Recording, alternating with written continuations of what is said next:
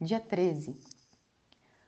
A conclusão ou compreensão de que estamos vivendo uma era que pode ser identificada como antropoceno deveria soar como um alarme nas nossas cabeças.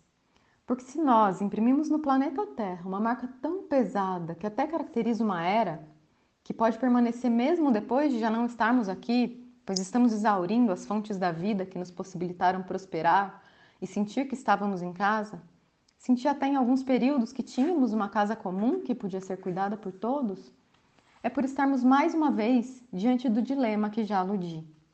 Excluímos da vida, localmente, as formas de organização que não estão interligadas ao mundo da mercadoria, pondo em risco, em risco todas as outras formas de viver pelo menos as que fomos animados a pensar como possíveis, né?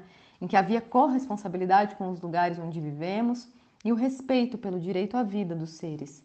E não só dessa abstração que nos permitimos constituir como uma humanidade, que exclui todas as outras e todos os outros seres. Essa humanidade que não reconhece que aquele rio que está em coma é também o nosso avô, que a montanha explorada em algum lugar da África ou da América do Sul e transformado em mercadoria em algum outro lugar é também o avô, a avó, a mãe, o irmão de alguma constelação de seres que querem continuar compartilhando a vida nessa casa comum que chamamos Terra. O nome Krenak é constituído por dois termos.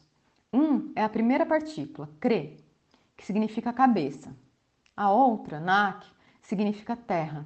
Krenak é a herança que recebemos de todos os nossos antepassados, das nossas memórias de origem, que nos identifica como cabeça da Terra, como uma humanidade que não consegue se conceber sem essa conexão, sem essa profunda comunhão com a Terra. A Terra como um sítio, mas como esse lugar que todos compartilhamos e do qual nós, os Krenak, nos sentimos cada vez mais desraigados. Desse lugar que para nós sempre foi sagrado, mas que percebemos que nossos vizinhos têm quase vergonha de admitir que pode ser visto assim.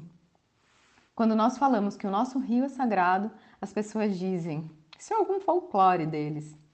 Quando dizemos que a montanha está mostrando que vai chover e que esse dia vai ser um dia próspero, um dia bom, eles dizem: não, não, uma montanha não fala nada.